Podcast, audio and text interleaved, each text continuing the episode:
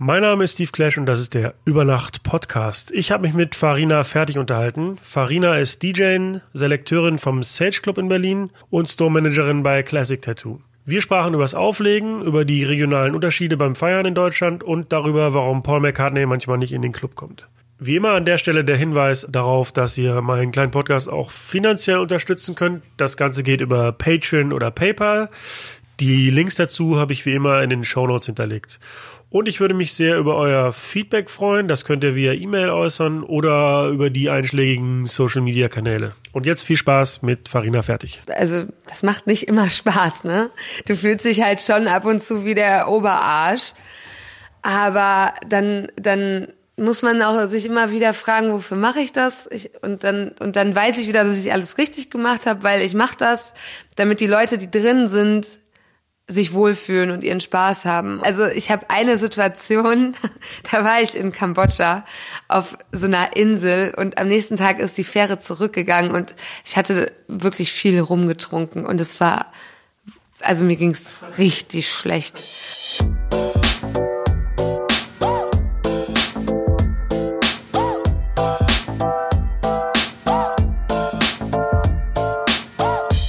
Über Nacht mit Steve Clash. Ich bin Farina. Ist mein Alter wichtig? Wie in so Zeitschriften, wo das immer in Klammern hintersteht. Ja. Farina, 42. Nee, ich bin Farina, 30 Jahre alt. Ich bin letztes Jahr 30 geworden. Krasses Alter für eine Frau. Und ja, viele Frauen sterben ja mit 29, wie man weiß, von daher. Ja, der, also der Gedanke ist schon hart und dann bist du auf einmal 30 und dann ist es auch in Ordnung. Und ähm, ja, ich bin, ich bin Selekteurin im Stage Club und ich lege auf. Also ich lege Musik auf. Was eine Selekteurin ist, besprechen wir gleich. Fangen wir erstmal am Anfang an. Du kommst aus Mörs, das ist auch im Ruhrgebiet. Richtig. Also ich sage auch, weil ich ja auch im Ruhrgebiet geboren bin. Äh, wie war das Leben in Mörs und wie lange hast du da gelebt? Ich bin mit 19 Jahren nach Berlin gezogen. Also habe ich 19 Jahre in Mörs gelebt. Ähm, das ist halt direkt an der Grenze zum Ruhrgebiet. Also hatte ich immer viele Möglichkeiten, auch wenn Mörs eine relativ kleine Stadt ist, viel zu erleben. Und ähm, ja, seit, seit ich 19 bin, bin ich jetzt in Berlin, also elf Jahre knapp. Und hier fühle ich mich auch ganz wohl. Du hast, bist zur Schule gegangen in Mörs, habe ich gesehen. Ähm, Gab es auch in Mörs schon, also, oder wann, wann war so für dich der Moment, wo du das Nachtleben für dich entdeckt hast, wo du gesagt hast, so jetzt, jetzt gehen wir aus? Und war da in Mörs überhaupt eine, eine Plattform für? Na, wie gesagt, wir konnten immer in alle möglichen Städte im Ruhrgebiet fahren. Also wir waren viel in Duisburg, aber ich war auch im Wuppertal unterwegs oder in, in Köln. Ähm, Dortmund die Ecke weniger, aber so wir, wir haben schon viel unternommen. Und ich glaube, das erste Mal so richtig feiern war ich mit 15. Ähm, ja, und es war natürlich immer aufregend, weil man musste ja irgendwie reinkommen. Aber ich hatte das Gefühl, früher war das einfacher, die Türsteher zu verarschen. Ich finde, das klappt nicht mehr so gut. Ja, vor allem, weil du ja jetzt auch die Seite gewechselt hast und jetzt selber die 15-Jährigen abweisen musst. Ja. Ähm, in Mörs kann ich eigentlich nur das Bollwerk. Gibt es noch andere relevante Läden da? Na, es gab mal die Cobra, die war, hat sich lange gehalten und war mega cool. Und, ähm, und die, die Röhre. Aber das war es, glaube ich, in Mörs selber auch. Also Mörs hatte nicht so viel zu bieten. Ach doch, das PM. Das war so ein ganz schlimmer Stimmt, das Laden. kenne ich auch noch. Da war das, ich exakt genau einmal. Ja. Ja, ich war da ein paar Mal, aber ich fand's immer schrecklich. Das waren immer so diese Remix-DJs, dieses Remix und dann, wow, der, der nächste Song, das fand ich immer ziemlich anstrengend. Ich kann mich noch erinnern, dass es da so eine Art Bierbörse gab oder so, oder irgendwie so ein, so ein der Preis ist dann gefallen bis zu einem bestimmten Punkt oder irgendwie so ein Quatsch, halt so Großraumdisco-Style halt. Ja, da sind wir Freunde dann einmal hingefahren und ja, einmal hat dann auch gereicht irgendwie. Ich weiß nicht, ich habe da einmal von einer Frau, die auf dem Tresen getanzt hat, also wahrscheinlich so eine, so, so wie heißen die, Go-Go-Girls, habe ich mal den Jägermeister vom Bein geleckt. Und ähm, also du musstest, also das sagt sehr viel darüber aus, wie es mir in dem vor allem, Moment ja. ging. Also ich war richtig voll und das musstest du da auch sein. Also sonst ging das nicht im PM. Äh, Und welche, welche anderen Läden so in der Umgebung, also außerhalb von Mörs, haben dich geprägt, sag ich mal, oder wo bist du gerne hingegangen? Ähm, also ich glaube, am meisten geprägt hat mich, da haben mich drei Läden. Das waren am Anfang der Soundgarden Duisburg. Das war auch, das waren auch so, so große Hallen und ähm, da gab es halt so einen Partyfloor und einen Rockfloor. Das für die Mischung fand ich gut und das ist auch die Mischung, die bei mir so geblieben ist, dieses, die, dieses mich nicht auf eine Sache festlegen. Dann das Old Daddy in Duisburg, ähm, das war ein alter Rockschuppen, irgendwie da ist man schon um neun Uhr hingegangen, das, äh, das, da war es auch dann schon voll damals, das fand ich super. Und ähm, das Pulp, das war auch, also auch in Duisburg ein Laden, ähm, das so ein bisschen als Schloss aufgezogen war, so Ritterburg-mäßig. Und ähm, da gab es auch verschiedene Floors, also ich habe mich sehr an diese verschiedenen Floors gehalten, wie ich es jetzt auch immer noch tue. Ist es so, weil du einen besonders breiten Musikgeschmack hast oder weil du mit Freunden gegangen bist und dann jeder so seine Ecke zum Feiern hatte? Ich glaube, weil mein Musikgeschmack sehr, sehr gemischt ist. Also ich mochte das immer, dass ich von einem Raum zum nächsten gehen konnte und auch so am Abend verschiedene, verschiedene Stufen sozusagen durchgemacht habe. weil also ich finde, es gibt so, also so dieses erst ein bisschen poppig oder hip-hoppig und dann geht's, äh, dann geht's, so später kann man auch ein bisschen Rock hören. Das ziehe ich jetzt eigentlich auch bei, selber beim Auflegen durch. Also Rock spiele ich, wenn, am Schluss und, äh, weil ich finde, es passt irgendwie besser. Ja, diese verschiedenen Stadien des Alkohols dann und dann. Ja. und dann bist du mit 19 nach Berlin und was war der Anlass dafür, nach Berlin zu gehen? Äh, ich habe hier eine Ausbildung als Veranstaltungskauffrau gemacht. Ähm, hast du die abgeschlossen? Ja. Und du hast auch noch studiert, habe ich gesehen. Ja, genau. Ich äh, studiere auch aktuell immer noch mehr oder weniger. Das ist immer so eine Zeitfrage. Ähm, Publizistik und Kommunikationswissenschaften. Wie kamst du auf, wie, also wie kamst du zu dem Studium oder was hat dich daran gereizt? Ich habe ähm, ich hab damals ein, während der Ausbildung bei einem Magazin gearbeitet und fand das immer mega spannend. Und ähm, das war so das Einzige, was ich mir vorstellen konnte zu studieren. Also Ähm, parallel zum Studium hast du aber schon angefangen im Sage Club als Selekteurin. Ich meine, gelesen zu haben, das wäre seit 2008 gewesen. ja, Also relativ unmittelbar, nachdem du nach Berlin gekommen bist. genau. Äh, bevor wir erklären, was es ist, erstmal die Frage, wie, wie kam es dazu? Bist du einfach hingegangen und sagst, hallo, ich möchte jetzt hier die Tür machen oder wie kam das? Nee, ähm, ich habe während, also während der Ausbildung musste ich zwei Praktika machen. Und das war einmal ähm, die, bei diesem Magazin, das Lies-Magazin. Und dann das zweite Praktikum war halt im Sage Club. Und erst habe ich dann, weil ich Kohle brauchte, an der Garderobe gearbeitet. Und irgendwann wurde die andere, also die Selekteurin, die das davor gemacht hat, halt schwanger. Und dann hat der Chef mich gefragt, so, hey Farina, hast du nicht Bock drauf? Ich kann mir vorstellen, dass es gut zu dir passt. Und so bin ich dann an die Tür gekommen. Und das mache ich jetzt seit, ich würde sagen, sieben Jahren. Ich weiß es nicht mehr genau. Hast du da einen festen Tag oder ist es einfach so genau jeden Donnerstag. jeden Donnerstag? Ähm, ja, Selekteurin ist im Grunde wie eine Art von Türsteher, aber die, beim Selekteur kommt es noch eher darauf an, ich hoffe, ich erkläre das jetzt richtig. Ähm, ja, also jemand, der das Fingerspitzengefühl dafür hat, auszuwählen, wer in den Club kommt und wer nicht. Und der Türsteher ist dann eher dafür da, deine Entscheidungen umzusetzen. Ja, richtig. Also ich habe ich hab überhaupt nicht die Qualitäten zum Türsteher, weil ich, also ich würde mich niemals schlagen oder so. Deshalb, ähm, das, also als reiner Türsteher kann ich definitiv nicht durchgehen. Und äh, meine Aufgabe ist es eigentlich nur nett und freundlich, wenn es geht, den Leuten zu verklickern, dass sie rein oder nicht reinkommen. Und ähm, wenn ich es gerade richtig verstanden habe, dann bist du ja so ins kalte Wasser gesprungen. Also man hat dich gefragt, willst du das machen? Und dann stand es an der Tür. Das ist ähnlich wie ähm, die Geschichte von Michel, von Prinz Charles, der war auch letztens bei uns im Podcast und hat das erzählt, dass er auch dann irgendwie donnerstags angeheuert hat und samstags dann vor der Tür stand. Ähm, war es bei dir genauso, dass, es, dass du dann plötzlich da standst und dich dieser ja, Aufgabe konfrontiert gesehen hast? Oder hattest du Erfahrungen irgendwie in der Richtung schon mal? Nee, ich hatte gar keine Erfahrung. Aber dadurch, dass ich den Club halt jetzt drei Jahre schon kannte und dadurch auch die meisten ähm, Stammgäste kannte, also wusste, wer schon mal drin war, was wir für ein Publikum haben. Dadurch war es jetzt, also so wie ich mich erinnere, nicht besonders schwierig für mich, das also die Vorstellung umzusetzen, die die Clubinhaber haben oder hatten. Gab es dann auch irgendwie noch eine Vorgabe vom Club oder irgendwelche eine Richtlinie oder hieß es ja ähm, so verlass dich mal oder wir verlassen uns auf dein Gespür? Boah, das ist eine gute Frage. Ich würde sagen schon, also ich habe natürlich irgendeine Art von äh, Einarbeitung bekommen, aber im Endeffekt habe ich halt auch einen Club erwischt, der ähm, der relativ leger ist in, in den meisten Hinsichten. Also im Prinzip geht es darum, dass die Person Bock hat, feiern zu gehen und ähm, zu der Musik vor allen Dingen, weil der ja eher, also es heißt Rock at Sage, also eher in Richtung Rock geht.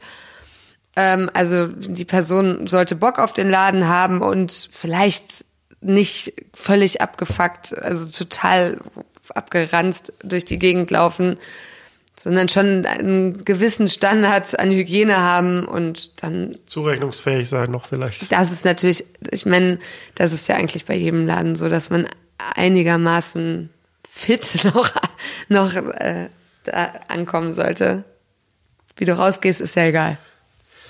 Gab es auch mal besonders angenehme oder besonders unangenehme Situationen ähm, in deiner Aufgabe als Selekteurin?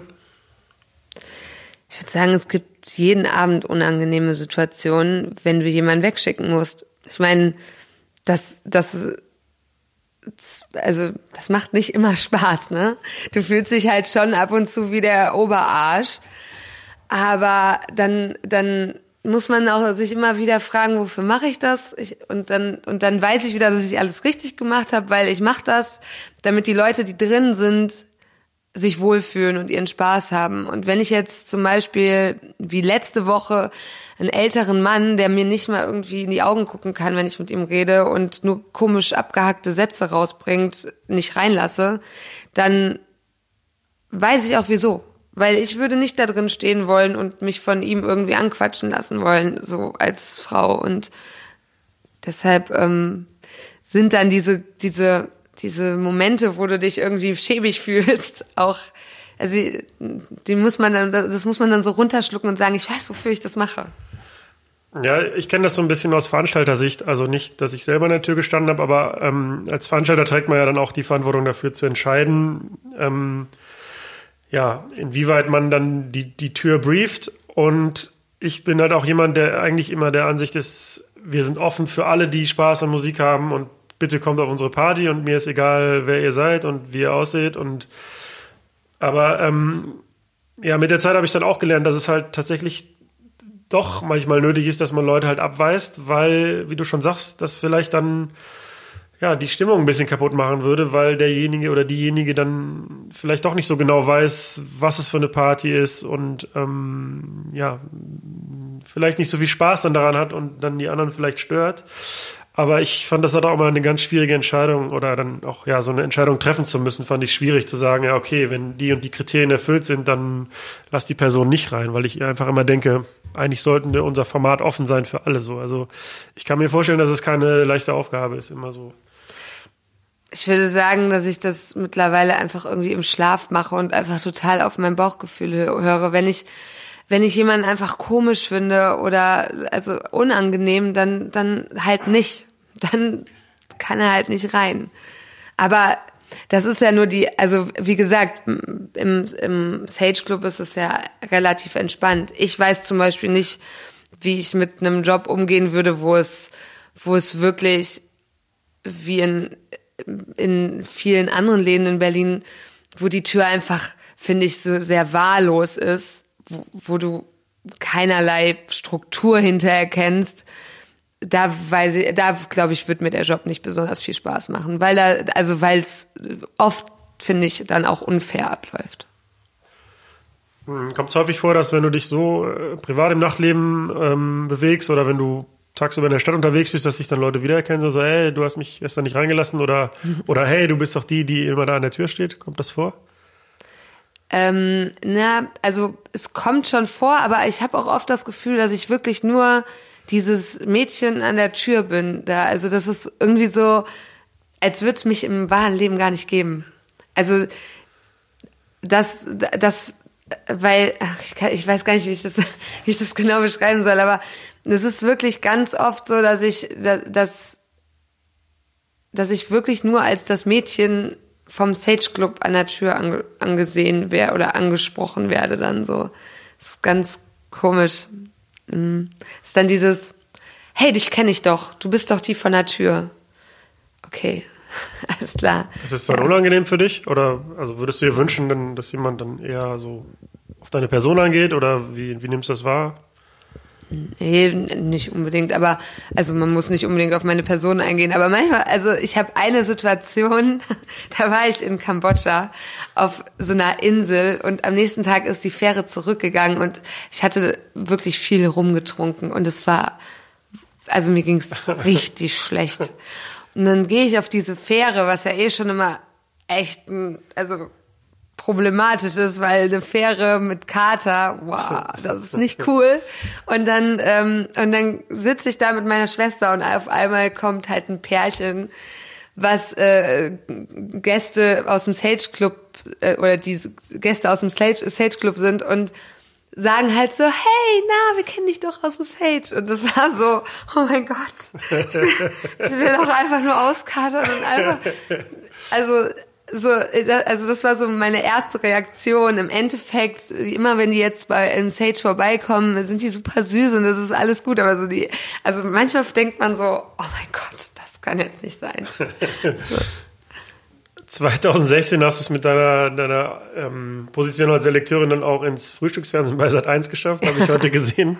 Ich habe mir den Clip angeguckt und ähm, hatte ganz große Angst, dass es, ähm, ich sag mal so, ja, so Medien wie Fernsehen oder so haben manchmal ihre Schwierigkeiten, so das Nachtleben so darzustellen, wie es tatsächlich ist. Ähm, ich hatte dann doch nicht so viel Fremdscham, wie ich vermutet hatte. Also nicht, nicht wegen dir, überhaupt nicht, sondern mhm. ne, dass, dass das Thema da halt quasi falsch umgesetzt wird. Also es war dann doch, doch nicht so schlimm wie gedacht. Aber ähm, ja, wie, wie kam es dazu und wie hast du das so, so wahrgenommen, diesen Auftritt? Ja, also äh, zu dem Thema also was du ja gerade gesagt hast, dieses, dass das Thema irgendwie falsch umgesetzt wird. Es war komplett falsch umgesetzt, weil eigentlich war ich dafür da, ähm, zu erklären, wie es passieren kann, dass ein Prominenter nicht in einen Club kommt. Und vorher war ein Briefing und hier tausend Anrufe und kannst du, kannst du mir die Frage beantworten? Und das, also das Briefing oder das Vorinterview war halt mega gut. Die haben mega gute Fragen gestellt. Ich hatte richtig Bock und dachte so, hey, das, da kann man coole Sachen erzählen.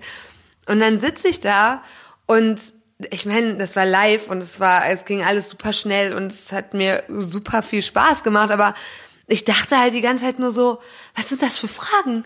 Das sind einfach überhaupt nicht die Fragen, die wir vorher, also die vorher so angedacht waren. Und wie blöd sind die? Also die gehen doch jetzt überhaupt nicht auf das Thema ein. Es ist einfach nur so, hä? Also ich habe die ganze Zeit so im Hinterkopf so ein Hä gehabt. Was macht ihr denn hier? Also es hat trotzdem Spaß gemacht und es war cool, aber es war wirklich merkwürdig. Also, ja.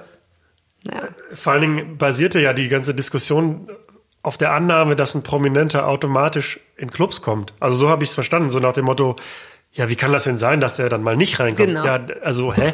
Das ist doch schon die falsche Herangehensweise. Also ich meine, jeder hat doch erstmal die gleiche Chance reinzukommen, oder nicht? Also, ja, richtig. Klar, ist für manche Clubs dann auch irgendwie eine Art von Prestige, wenn ein Prominenter kommt, aber manchmal klappt es dann halt nicht. Also das ist doch kein Garant dafür, dass man reinkommt. Es also, war halt irgendwie eine Party zu den Grammys damals, also vor, weiß ich, zwei Jahren war es, glaube ich. Da ist Paul McCartney auf irgendeine Show nicht reingekommen. Ich glaube, also ich aber bitte frag mich nicht mehr, welche Show das war. Ich keine Ahnung. Auf jeden Fall ähm, war das. Der, der mit Kanye West eine Single gemacht hat, daher kennt man den, glaube ich. ja, genau, nur deshalb.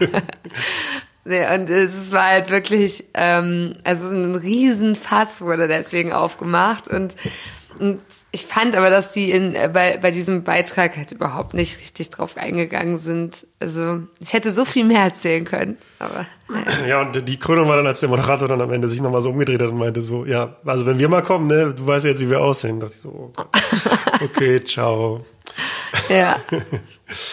ähm, okay. Und seit 2012 bist du selber, also bist du DJ und legst selber auf. Ähm, 2012 ist, glaube ich, richtig, oder? Habe ich auf jeden Fall gelesen. Ja, also ich würde das auch so ungefähr einordnen. Wir haben damals halt eine Party selber veranstaltet. Also wir sind noch drei andere Freunde von mir. Der eine von denen war halt schon DJ und wir anderen haben halt gesagt so, ey, kann doch hier jeder, machen wir auch einfach mal. Und ne, so dieses typische ist ja einfach, machen wir einfach.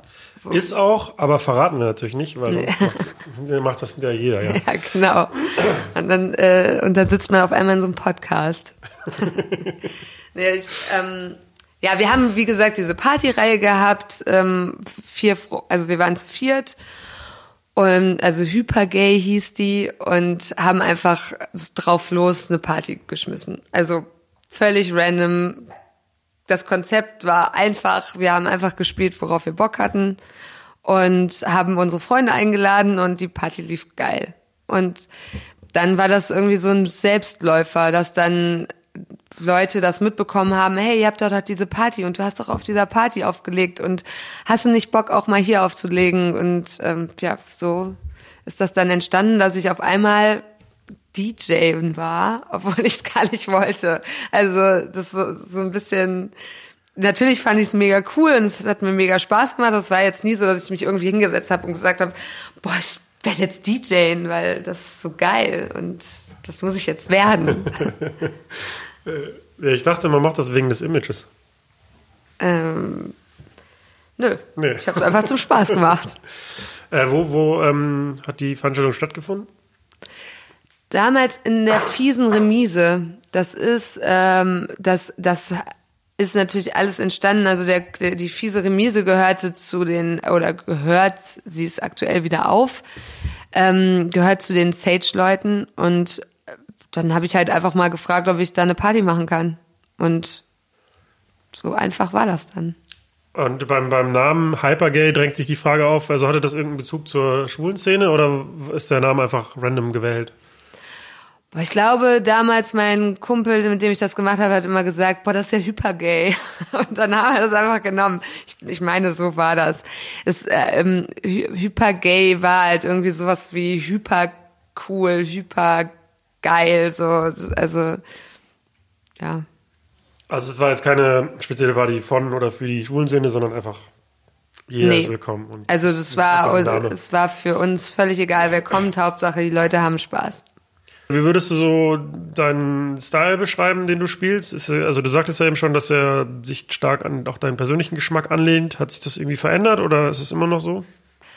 Also größtenteils würde ich sagen, ist mein Stil wenn ich auflege, so wie was, also was ich wirklich mag. Also so habe ich halt auch angefangen damals mit dieser Party und das hat ja ganz gut geklappt und dann habe ich das auch so weiter oder habe ich versucht, das so weiter durchzuziehen. Natürlich ist man auch manchmal eine Bitch und macht Veranstaltungen oder Hochzeiten oder sowas, wo man wo man dann auch nicht nur das spielt, was man gerne mag und wo man dann auch sich manchmal sogar bei so einem Musikwunsch fragt, so, oh mein Gott, das hab ich sogar. Also so, krass, das wusste ich gar nicht mehr. So, ja. Du bist ja relativ viel in Berlin unterwegs, bei Musik und Frieden, Glitzer Glitzer Party, ähm, Drop the Bomb. Äh, spielst aber auch regelmäßig noch in Hamburg und in anderen Städten, ne? Ähm, ja, in Hamburg bin ich regelmäßig, jetzt so seit einem Jahr ungefähr. Da habe ich in verschiedenen Läden, also da sind wir mit dieser Glitzer-Glitzer-Party so ein bisschen durch die Gegend gereist. Ähm, da habe ich im Grünen Jäger und in der Großen Freiheit aufgelegt. Ähm, mittlerweile mache ich aber nur noch die Bernsteinbar in Hamburg. Das ist so eine kleine Hip-Hop-Bar. Also hauptsächlich wird da halt Hip-Hop und R&B gespielt. Und ähm, da bin ich so alle ein, zwei Monate. War nicht die Glitzer Glitzer die Veranstaltung, wo letztens irgendwie so ein Veranstalter einfach so das Logo komplett eins zu eins kopiert hat? Und das dann, ist krass, ne? Ja, also nicht nur also, den Namen, sondern auch das Logo einfach genommen hat. Das ist, äh, das, ja genau, das ist die. Also wirklich einfach komplett kopiert, also den Namen, die, die, das Layout, es ist einfach alles komplett gleich. So, wie man auf sowas kommt. Ähm, hast du da irgendwie einen Einblick, wie das ausgegangen ist? Oder habt ihr den, den Veranstalter mal damit konfrontiert? Nee, weiß ich nicht, weil ich bin nicht Mitveranstalter. Also ich leg da nur auf. Also ich weiß auch nicht, ob man da viel machen kann, weil ich glaube, dieses, also ich meine, es gibt ja kein Patent auf eine Glitzer-Glitzer-Party, oder? Also. Nee, aber ich glaube, markenrechtlich, also wenn, wenn weder die eine noch die andere Partei das als Marke geschützt hat, dann ähm, kann man sich auch darauf berufen, wie lange man den Namen und vor allen Dingen das Logo schon benutzt. Und wenn man das halt online nachweisen kann, was ja durchaus geht, indem man einfach zeigt, hier, ah, okay. die ersten Facebook-Posts waren dann und dann oder so, dann ähm, bekommt man da auch recht. Aber ich bin jetzt auch nicht so rechtlich fundiert, dass ich das jetzt irgendwie äh, genau sagen könnte. Aber ich, ich hatte auch schon mal das Problem, also in beide Richtungen, auch, dass wir mit Freunden mal eine Veranstaltung gemacht haben, die dann, das war aber tatsächlich nicht bewusst geklaut, sondern wir haben dann durch Zufall den gleichen Namen genommen und dann hat sich der Veranstalter auch gemeldet und meinte, ich meine, das war eine ganz andere Zielgruppe, eine ganz andere Stadt und auch ein ganz anderes Format, aber der, der Name war halt schon ähnlich und dann haben wir gesagt, na gut, also ihr habt ja recht, so ja. war, war ein Versehen, sorry, wir ändern den Namen und dann, dann war es auch gut. Aber also wenn man jetzt so ein Logo auch noch eins zu eins klaut, das ist schon eine harte Nummer. So, das, das muss man erstmal durchziehen. Und auch in der, auch in, in der digitalen Welt heute dann, also die, die Hoffnung zu haben, dass es nicht auffällt. So, ja. so naiv Aber das ist so richtig Dorf. Also ich kann mir vorstellen, dass da so irgendwie so ein Dorfveranstalter, der auch überhaupt, also, also so, ich, also ich kann das echt so richtig vorstellen, so ein, so ein Scheunenveranstalter sozusagen, der so irgendwie so eine, so eine kleine Dorfdisse hat und äh, so null Ideen, sondern einfach nur so, oh, das habe ich jetzt mal bei Facebook gesehen, lass uns das doch auch machen. Also so dieses, keine Ahnung. Ja, schon. Na, du weißt. Muss man sich schon mal trauen, ja. Ja. Ähm, Gab es schon mal in deiner DJ-Zeit eine Situation, wo du als Frau, also extra als gebucht wurdest, weil du eine Frau bist, oder im Gegenteil vielleicht möglicherweise einen Job nicht bekommen hast, weil du eine Frau bist? Ähm, ich würde jetzt spontan sagen, dass ich eher gebucht werde, weil ich eine Frau bin und nicht, weil ich keine, also nicht, weil ich keine will. Ich, kann man das so sagen? Also, du wirst eher gebucht, weil du eine Frau bist und ähm, im Gegenteil dazu wirst du nicht häufig abgelehnt, weil du eine Frau bist. Ja, ich kann das ja nochmal sagen. Ähm, also spontan würde ich sagen, dass ich eher gebucht werde, weil ich eine Frau bin. Und das eher Vorteile hat als Nachteile. Stellt das ein Problem für dich dar? Also denkst du dir manchmal, ja, ich würde gerne gebucht werden, weil ich halt gut auflege und ist doch egal, welches Geschlecht ich habe? Nö, das ist mir eigentlich egal. Also da mache ich mir keinen großen Kopf drum. Ich finde es man muss auch, auch als Frau Vorteile haben. also, das macht mir nichts aus. Was ich eher gemerkt habe, was ich ein bisschen nervig finde manchmal, ist, dass du von den Gästen eher nicht so ernst genommen wirst wie von dem Veranstalter. Also der Veranstalter findet es in der Regel, glaube ich, mega cool, wenn es eine Frau macht. Ähm, aber die Gäste gehen, glaube ich, oder also würde ich jetzt mal so einschätzen, dass die mit uns Frauen ein bisschen, ein bisschen, weiß nicht, dreister umgehen. Also ich, ich meine, ich kann das jetzt, ich kann es nur vermuten, aber ich finde es wirklich manchmal, es gibt Läden, in denen ich auflege, wo ich so denke, was, also was traust du dich hier gerade? Also es kam wirklich mal einer zu mir und meinte zu mir, hey, soll ich dir mal Auflegen beibringen?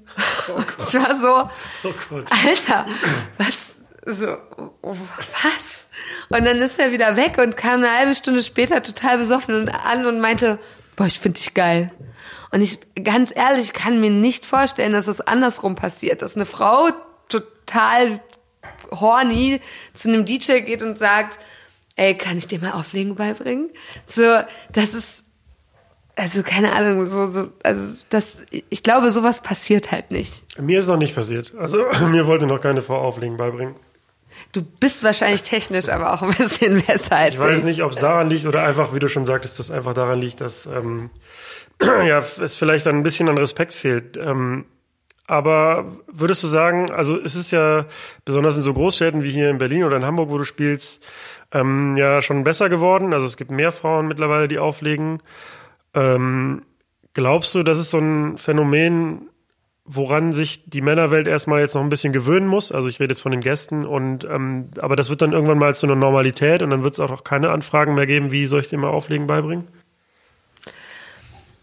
Ich glaube, dass die, also ich glaube, dass es einfach irgendwann gewöhnlicher wird. Aktuell ist es definitiv noch so ein bisschen spannender für fürs Publikum, also habe ich das Gefühl. Ähm, Gerade in so einem Laden wie in, in der Bernsteinbar in Hamburg, ich glaube, da legt noch eine andere Frau auf, soweit ich das weiß. Und ich meine, also es legen definitiv viel mehr Männer auf und ich bin jetzt sozusagen die zweite Frau, die da auflegt.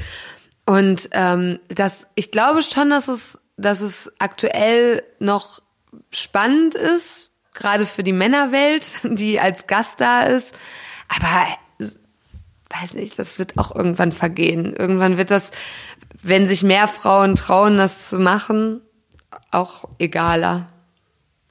Was müsste denn aus deiner Sicht passieren, damit mehr Frauen sich dazu entscheiden, halt auch sich mal als also ähm, aufzulegen? Äh, ich glaube, das wird ein ganz ganz automatischer Prozess sein. Je mehr es tun, desto mehr trauen sich auch, es dann nachzumachen oder also mitzumachen. Ja, also ich habe ich hab noch eine Geschichte, da hat ähm, da, das, das war auch in Hamburg. Ich glaube, da ist es auch wirklich noch, noch ein bisschen spannender für die Leute als hier. Ähm, das war das erste Mal, dass ich da in der Bar aufgelegt habe und dann habe ich eine Pause gemacht, weil ich leg da mit einem äh, DJ zusammen auf, also mit einem anderen DJ zusammen und ähm, dann habe ich eine Pause gemacht und bin so um die Bar gegangen und habe mich so in die Seite gestellt und dann kam ein Typ zu mir und meinte, und du bist du bist äh, aus Berlin. Das nächste Mal müssen mehr müssen mehr Lichter auf dich gerichtet sein, damit man dich besser sieht. Und ich so, Okay, alles klar. Krass, dass, dass du extra hier bist und weißt, dass ich aus Berlin komme, weil es war ja nur bei Facebook beworben, aber jetzt nicht, also stand ja jetzt da nirgendwo mehr. Und, äh, und dass du dann auch noch besseres Licht für mich forderst, ist krass. Also, das, das ist noch so eine, also das war noch so eine Geschichte, wo ich gedacht habe, so, wow, das also es ist faszinierend scheinbar irgendwie für die Leute. Ja, aber wahrscheinlich war es eher als Kompliment gemeint. Und ja, ja, wahrscheinlich das ich. nicht das Gespür dafür gehabt, dass es vielleicht egal ist, wie hell du beleuchtet bist. Also wenn er einfach mal zuhören würde, dann. Nee, ich, also ich habe das als Kompliment aufgenommen. Also es war definitiv so, also er fand das definitiv total klasse, dass ich da bin. Hat sich denn an deiner Arbeit als Selekteurin irgendwas verändert, seitdem du auflegst? Mm, ich würde sagen nicht, nee. Also ich sehe das total getrennt voneinander. Deshalb ähm, spiele ich auch in, im Sage Club sehr selten, weil ich, also weil ich das einfach nicht vermische. Also ich bin dann sozusagen eine andere Person. So. Ja. Ja, das kann ich nur gut nachvollziehen. Ich glaube, wenn du dann da als naja, also, also dein, deine Person da so als Selekteurin wahrgenommen wird, immer wieder, dann, dann wäre es auch eigenartig für den Gast, wenn derjenige dann da auflegen würde. Also es kann schon funktionieren, aber ich kann, kann, also ich verstehe, warum du sagst, dass du das nicht vermischen möchtest. Also. Ja, also ich, ich mache es ab und zu, ich weiß nicht, so zwei, dreimal im Jahr, aber ich, also für mich ist das irgendwie dann, dann sitze ich nicht oben. Dann, also es ist, dann, dann, dann fehle ich da oben sozusagen und das fand ich immer nicht so cool. Also ich habe schon ich versuche schon immer da zu sein und, und einfach präsent für den Club vor der Tür zu sitzen. Siehst du im Auflegen in anderen Städten, in Hamburg, einen Unterschied zum Auflegen in Berlin? Würdest mehr, nimmst du das wahr? Also vom Publikum oder ist es anders? Ja, ich finde, der Unterschied zwischen Hamburg und Berlin vom Publikum her ist krass. Also dieses, äh, also ich, da, da musste ich auch letztens so drüber lachen, da hat Max, der andere DJ, mit dem ich da in der Bernsteinbar auflege, ähm, irgendwann so, weiß ich, war so ein Uhr oder so und steht neben mir so, boah, das Lied kommt mega gut an, guck mal, wie die Leute abgehen. Und ich dachte so, what? Hier geht, also das ist Abgehen gerade. So, also wirklich krass. Der, also also so, die Arme sind vielleicht so auf Schulterhöhe, wenn die wenn die sich freuen. Und bei uns sind die so über den über dem Kopf. Also so total äh, wirklich ein krasser Unterschied von den Emotionen her, die die die Leute in Hamburg so zeigen bei, bei ihrer Freude und, und äh, also es ist echt ein Riesenunterschied. Und ich habe das in und ich habe wie gesagt ja jetzt mehrere Läden erlebt und ich fand das überall extrem weniger als bei uns. Also so vom vom von vom Ausdruck der Freude her. Was ich interessant finde, ist auch teilweise, dass, also man von Berlin hat man ja das Klischee, dass es halt immer so lange geht und so ausgelassen gefeiert wird und so. Und das, das stimmt auch wahrscheinlich für, für viele Läden und für viele Veranstaltungen. Aber ich war letzte Woche in Kiel und da ging einfach die Party ging auch erst um zwei Uhr los und die ging bis sieben Uhr. Und das war halt so eine Hip-Hop-lastige Party. Und da habe ich mich gefragt, also wann war ich jetzt zuletzt in Berlin mal auf einer Hip-Hop-Party, die bis sieben Uhr ging? Also gut, vielleicht habe ich es nicht so lange durchgehalten, bin auch schon älter, aber ähm, also da war echt Stimmung bis 7 Uhr so und das fand ich krass. Und dann habe ich mir überlegt, also woran könnte das liegen? Und ja, also vielleicht ist man auch einfach in Berlin manchmal so ein bisschen gesättigt von manchen Themen, weil es einfach so viel Angebot gibt. Und ja, also ähm, dass man in der kleineren Stadt dann vielleicht ja, das noch eher genießen kann und dann da irgendwie ausgelassener ist, als wenn man die ganze Zeit so ein, ja, irgendwie so überschüttet wird mit Angeboten. Ja, ich glaube auch in kleineren Städten ist das schon wieder was anderes. Aber Hamburg ist ja, also Hamburg ist ja jetzt. jetzt Hamburg nicht mit Kiel vergleichen. Genau. Also nee, aber also deshalb, ich glaube in klein, also nur weil weil sich das jetzt so ein bisschen so anhörte, als würdest du, also weil du sagst jetzt im Prinzip das Gegenteil, dass ähm, dass es woanders, also außerhalb von Berlin, also krasser und länger geht. Nee, es, könnte so sein, also es also, ist nicht okay. generell so, aber ähm, in dem Fall war es halt so. Ja, also ich, ich würde sagen, zum Beispiel diese Dorfveranstaltungen, wo die Leute nicht alle Möglichkeiten haben, wie wir jetzt, dass, äh, dass die schon, weiß nicht, dass die schon mh, das vielleicht auch mehr würdigen, dass du jetzt da bist. Also in dem Fall jetzt du in Kiel. Ja, es lag ähm, tatsächlich auch nicht an mir, das muss man fairerweise dazu sagen. Also die, die, Leute sind jetzt nicht hauptsächlich wegen mir dahin gekommen. Ähm, aber es ist ja vielleicht auch wie in allem so, dass ähm, zum Beispiel merke ich das sehr stark, was so den, den, den Zugang zur Musik betrifft. Ja, also jetzt in, den, in dem digitalen Zeitalter, wenn man sehr leicht an Musik kommt und man auch seine Playlist ja nur noch auf dem Laptop ähm, dann spielt, und da so eine Liste hat mit den Liedern und nicht mehr die einzelnen LP-Cover irgendwie auspacken muss, ähm, bekommt, hat Musik, hat Musik und der einzelne Track irgendwie eine andere Wertigkeit bekommen als früher, als man noch ein bisschen mehr Aufwand hatte, das zu besorgen und dann auch zu spielen. Auch selbst in der CD-Zeit musste man ja immer noch die CD aus der Hülle holen, in die CD-Laufwerk schieben und das, der Aufwand war höher. Und jetzt machst du einen Klick und der Song ist geladen. Und dadurch finde ich, dass jeder Song so ein bisschen an Wertigkeit verliert. Oder wenn du einfach Spotify dich berieseln lässt, es hat nicht die Wertigkeit wie ein, wie ein Album, was du dir irgendwie bei Mediamarkt gekauft hast oder einer anderen, einem anderen Geschäft mit anderem Namen. Ähm, und dann ne, packst du das aus zu Hause und liest dir das Cover durch und dann hatte das eine andere ähm, Wertigkeit. Und vielleicht kann man das ganz gut auf unser Beispiel eben übertragen, indem man sagt, naja, wenn man halt die ganze Zeit so ein Angebot hat und wir sind ja also also Leute, die nachts arbeiten, haben ja dann auch die ganze Woche Zeit, irgendwie noch äh, auch noch auszugehen, wenn sie denn wollen. Ähm, ja, das Angebot ist dann einfach also extrem und ja, vielleicht verliert man dann, verliert das alles so ein bisschen den Reiz, wenn man halt einfach zu viel Angebot hat. Ja, mit Sicherheit. Also, obwohl ich auch sagen muss, dass Berlin so viel verschiedenes Angebot hat, dass man, dass man, also, dass man ja durch die, die Abwechslung das auch wieder ausgleichen kann. So, dann kann man halt, dann macht man halt nicht immer das Gleiche. Also dann geht man halt nicht immer zu Hip-Hop feiern, sondern geht auch mal wo, weiß nicht, in einen Rockclub oder in einen elektronischen Laden. So. Also, um, um die Wertigkeit des Feierns zurückzugewinnen, einfach mal in verschiedene Läden gehen. Jeden Tag ja. in einen anderen. Das ja. ist unser Tipp. Finde ich schon, also weil sonst wird es doch langweilig. Donnerstags in Sage unbedingt, wenn, ja. ihr rein, wenn ihr reinkommt. Oh ja. Äh, aber schön, schön anziehen, ne? nicht, nicht abgefuckt, bitte. Ich sagte ja gerade, dass wir dann tagsüber Zeit haben, aber das stimmt bei dir ja gar nicht, weil du machst ja auch noch einen äh, Job tagsüber. Du bist seit 2015 bei Classic Tattoo Berlin. Genau. Also da arbeite ich als Shopmanagerin.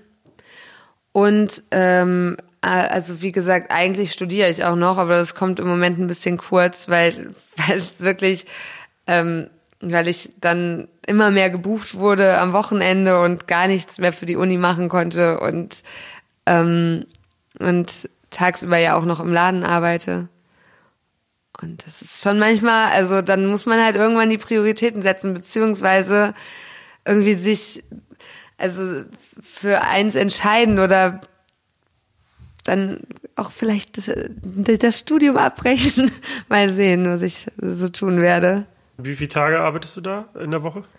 Ähm, na, ich bin auf 30 Stunden angestellt. Wie kriegst du das hin mit einem mit einem Schlafrhythmus? Ich habe keinen Schlafrhythmus. Ich schlafe, wenn ich schlafen kann. Das ist wirklich, dadurch habe ich auch eigentlich nie einen Jetlag, wenn ich irgendwo hin verreise, weil ich das eh gewohnt bin, dass ich einfach nur versuche zu überleben mit mein, und schlafe, wenn ich, wenn ich Zeit habe. Shopmanagerin, was stelle ich mir darunter vor? Also das heißt, du tätowierst nicht selber, nehme ich an? Oder Nee. doch nicht? Okay, wie stelle ich mir den Job vor?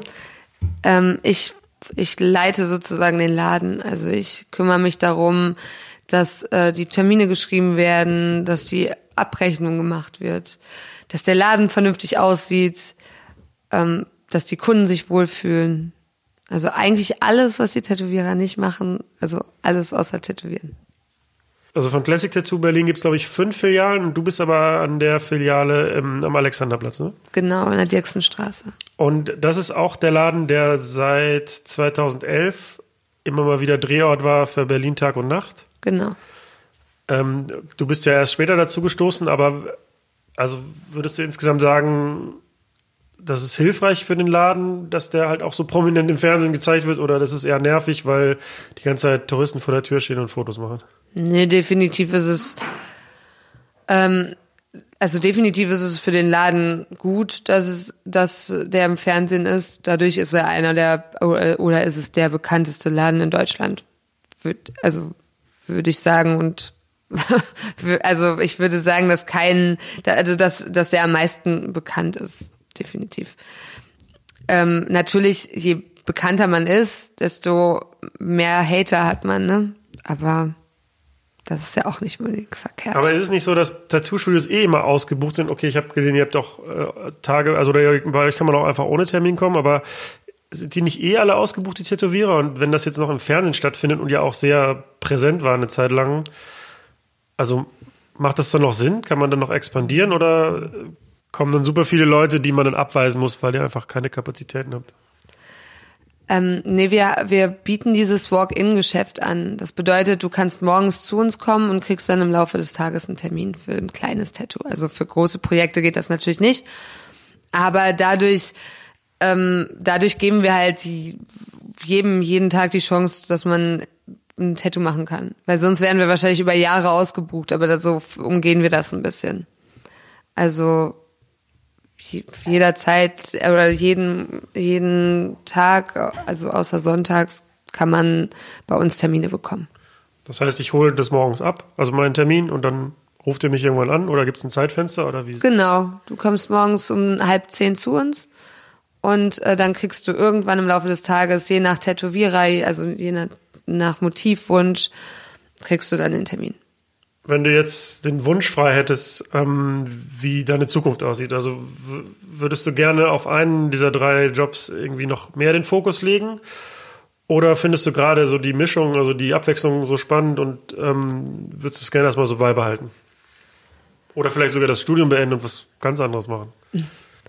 Also aktuell bin ich super happy mit der Abwechslung. Ich finde, also davon lebe, also deshalb kann ich, glaube ich, auch so viel machen, weil ich nicht den ganzen Tag das Gleiche mache.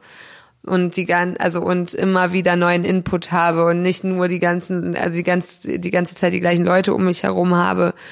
Und ähm, und damit bin ich eigentlich im Moment ziemlich happy, aber ich bin ja auch, also das ist halt das Problem als Frau, ich möchte ja auch irgendwann, ich will, möchte ja auch irgendwann Kinder haben. Und wie gesagt, ich bin schon 30 Jahre alt. Ewig kann ich damit ja auch nicht warten. Deshalb wird wahrscheinlich auf Dauer ähm, das Auflegen ähm, auf der Strecke bleiben müssen. Also auf jeden Fall für eine gewisse Zeit. Und dann auch wahrscheinlich der Job als Selekteurin, weil er auch nachts stattfindet. Ja, also das ist, das, da ich da ja auch draußen sitze, könnte ich das definitiv länger machen.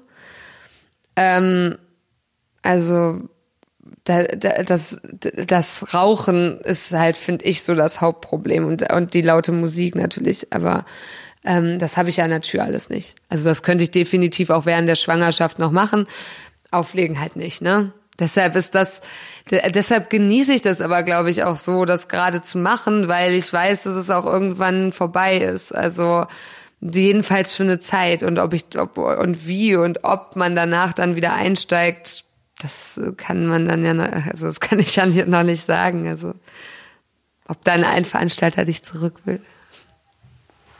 Du hast letztes Jahr auch auf der Venusmesse aufgelegt, ähm, beim Stand von eurem Tattoo-Laden, wenn ich das richtig gesehen mhm, habe. Genau. Wie war das denn? Also erstmal Venusmesse und dann auflegen auf der Venusmesse. Ähm, also auflegen auf der Venus war eigentlich wie jeder andere Firmenjob, den man sonst auch hat. Also es war halt okay, viele nackte Menschen um einen rum, so dass also ganz normaler Donnerstag im Sale. so ungefähr. Ich habe halt früher auch mal eine Zeit lang im KitKat an der Garderobe gearbeitet und deshalb kann mich das irgendwie nicht mehr so richtig schocken. Was man da sieht, ist halt so, also da ist so eine Venus gar nichts gegen, ne? Also war halt, war halt nett, war entspannt. Es war halt auch nur, so, also es war nur so als Hintergrundmusik beziehungsweise ähm, als wie kann man das sagen? Also sie hat halt eine von Berlin Tag und Nacht ähm, eine Autogrammstunde gegeben, dass einfach ein bisschen Action ist während der Autogrammstunde. Dafür war es eigentlich gedacht. Aber dann eher Hintergrundbeschallung und jetzt keine Genau. Keine Party. Es war so. ja nur am Stand selber. Da durftest du auch jetzt nicht super laut machen, weil es war die Businesshalle.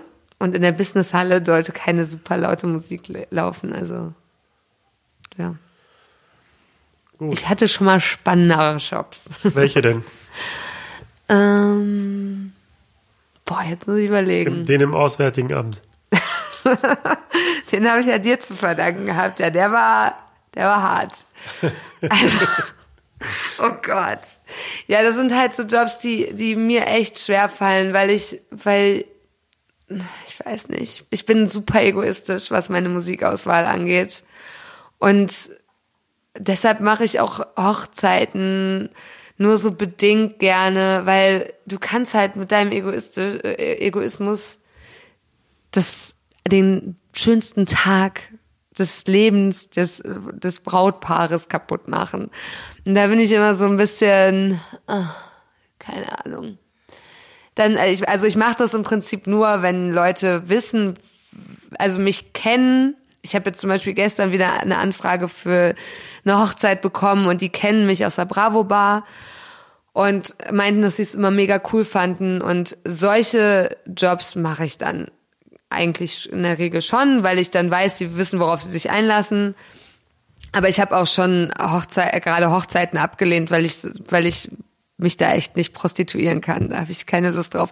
Und das Auswärtige Amt, das war schon, also waren halt nur Anwälte aus der ganzen Welt so mit ihren 20 Jahre jüngeren Frauen.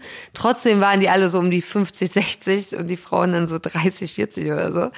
Und es war echt, also ja, also ich, die hatten halt super Spaß, worüber ich mich auch gefreut habe, hab, aber jetzt, keine Ahnung. Ich mache es halt nicht hauptberuflich und deshalb bin ich da, tue ich mich immer ein bisschen schwer mit solchen Abenden, weil ich das Geld nicht unbedingt brauche und dann, weiß nicht, immer nur so semi-Spaß an der Sache habe. Aber ich habe mich damit auch ganz gut arrangiert, indem ich nämlich auch immer, egal ob Hochzeiten oder Firmenveranstaltungen, auch im Vorfeld dann immer genau klar mache, so was, was mache ich und was mache ich auf keinen Fall. Und wenn das vorher geklärt ist, dann funktioniert das auch. Und also da habe ich auch schon Hochzeiten ruiniert. nee, habe ich natürlich nicht. Ähm, aber nö, also das Brautpaar sagt dann, ja, so, wir haben dich schon mal gehört, genau so soll es sein. Und dann mache ich es halt auch so.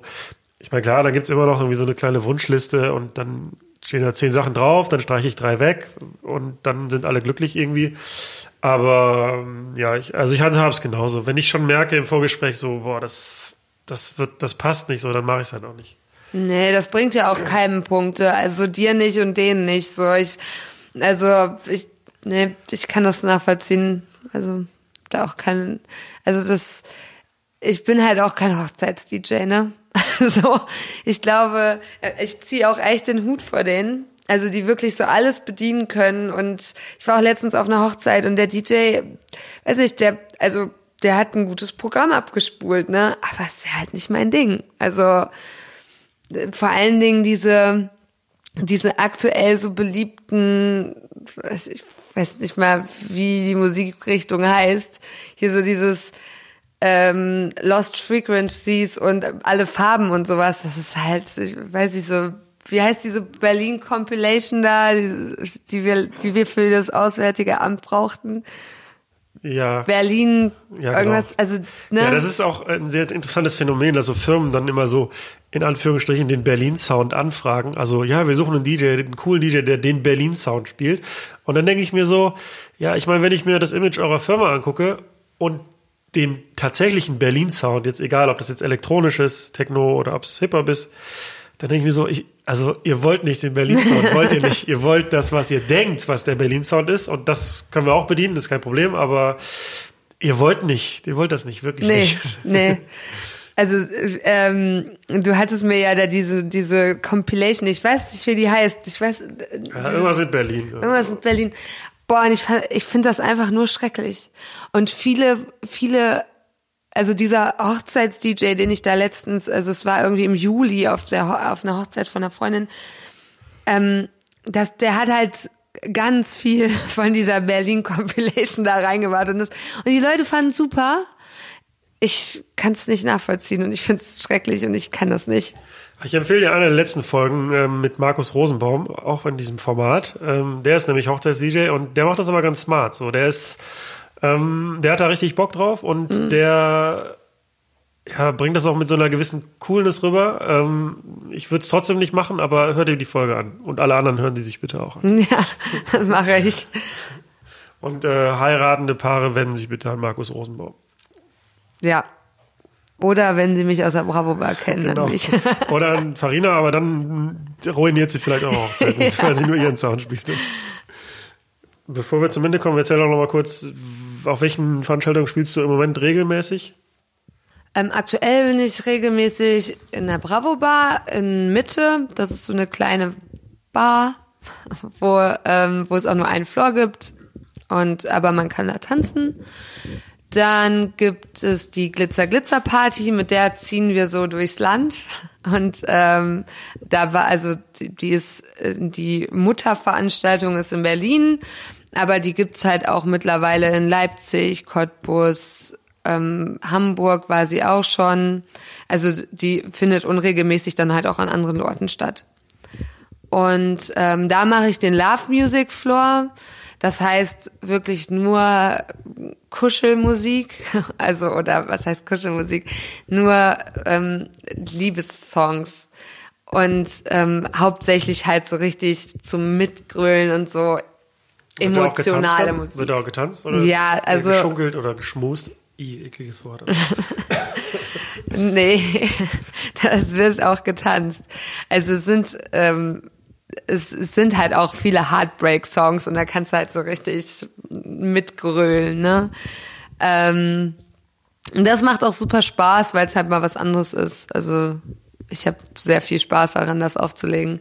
Macht man sich dann über den Abend dann auch irgendwie so ein, also wenn ich irgendwo Hip-Hop spiele oder so, dann, dann habe ich so einen grob im Kopf, ne, so einen Spannungsbogen über den Abend. Macht man sich das dann auch bei, bei so Kuschelrockmusik oder ist es einfach random so, du pickst einfach random Songs aus? Nee, ich habe da, also ich habe auch da einen Spannungsbogen. Also das am Anfang musst du natürlich ein bisschen, also bin ich immer ein bisschen poppiger oder also so ähm, und am Ende wird's halt dann wird halt mehr Rock gespielt, also diese rockigen, super traurigen Songs so keine Ahnung Kelly Clarkson mäßig. Und wann kommt, wann kommen so richtige Schnulzen, so Mariah Carey Hero oder so? Ich frage für einen Freund. Aber die, die werden immer mal reingestreut. Also die, da kannst du, du musst ja auch ein bisschen aufpassen, dass die Leute nicht irgendwann ähm, heulend von der Tanzfläche gehen. Ne? Also ähm, da muss halt so, da ist halt ein, da, da ist ein Mix. Also der, der wird immer, die, die, diese, diese äh, ruhigen oder sehr emotionalen Songs werden halt dann so eingestreut von mir. Aber ähm, was soll ich jetzt sagen? Ich weiß nicht, was ich auch irgendwas sagen. Ich habe dich unterbrochen ähm, bei Kelly Clarkson und äh, Rocksongs, die du am Ende spielst. Da bin ich reingegrätscht, fieserweise.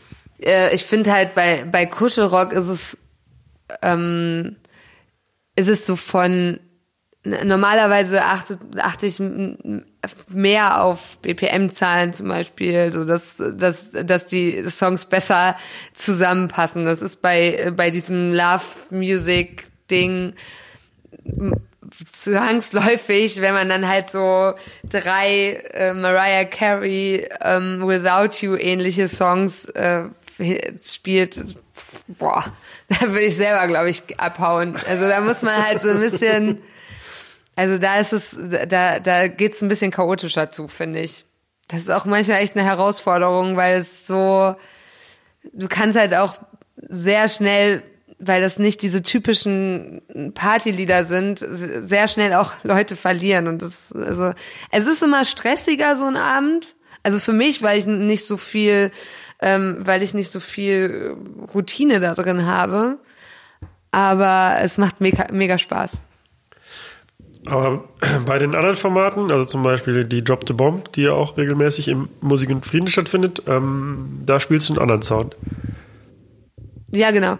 Also ähm, die Drop the Bomb zum Beispiel mache ich, ähm, also die mache ich nur ab und zu, so äh, genauso wie die Epic Fail, dass die gehören, die sind alle vom gleichen Veranstalter.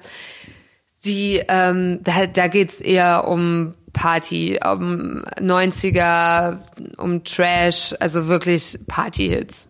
Ähnlich halt wie zum Beispiel auch in der Bravo Bar, da geht's halt auch wirklich um, um Party und Tanzhits und Bedienen.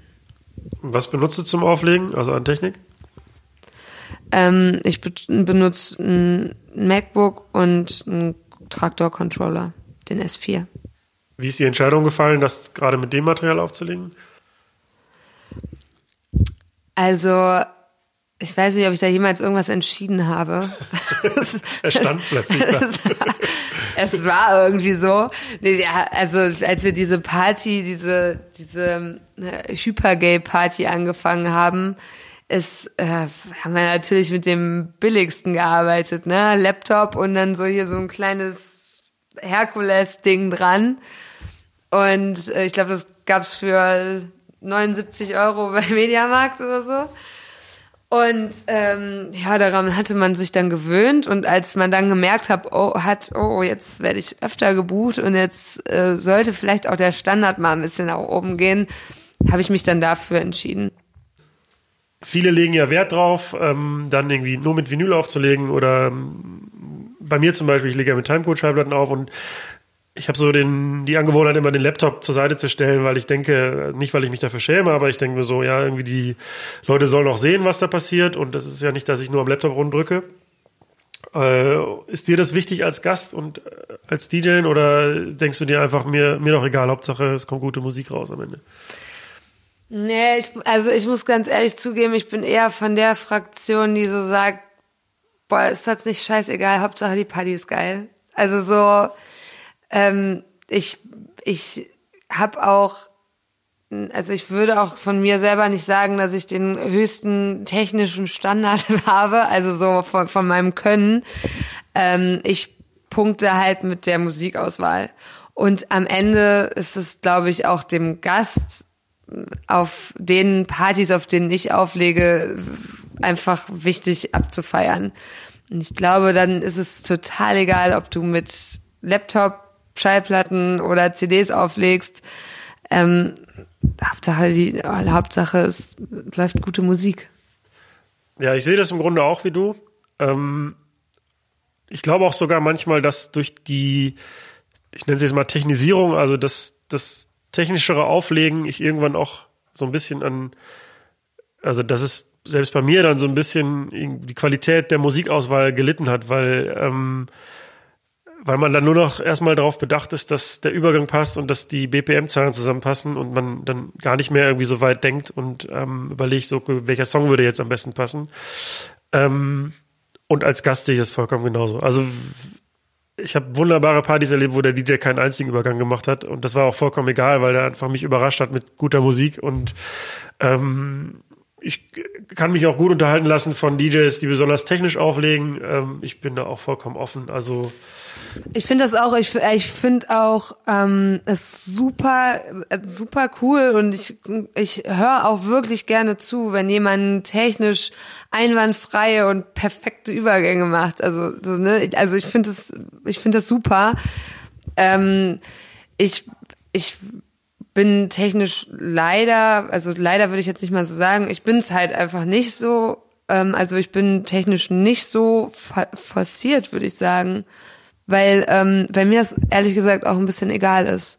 Also und und trotzdem habe ich hab, also habe ich gute Bookings und scheine äh, scheinen es richtig zu machen und ich glaube wirklich ähm, beide beide ähm, beide Seiten sind sind okay. Also beide Seiten kann man vertreten und und die eine Seite muss nicht über die andere Seite, weiß nicht, äh, oder muss nicht sich besser oder schlechter fühlen. Nö, absolut nicht. Also äh, wie gesagt, also ich lege Wert darauf, dass der DJ eine gute Party abliefert und wie er da hinkommt, ist mir eigentlich egal. Also ja. Gut, ich ähm, danke dir für die Zeit und für Rede und Antwort. Gerne. Danke und, für die ähm, Einladung. Geht alle Donnerstag in Sage. Aber zieht euch gut an, bitte. Ciao. Tschüss. Das war der Übernacht-Podcast. Vielen Dank fürs Zuhören und vielleicht interessiert dich ja noch Folge 15 mit Nils Bokelberg. Das sind dann auch meistens die Nächte, wo ich mich an den Ausgang nicht mehr so hundertprozentig erinnere, aber anscheinend hat das ist, ist Auflegen eine so äh, äh, verankerte Tätigkeit, dass ich das dann in dem Zustand auch immer noch bis zum Ende geschafft habe. Was? Was? Kann man das hier öffentlich sagen oder müssen wir es gleich rausschneiden? Die Frauen nachts, die haben gar nicht, die wollten gar nicht nackt spielen. ich dachte immer, es wäre so heiß in dieser Tennishalle, dass sie so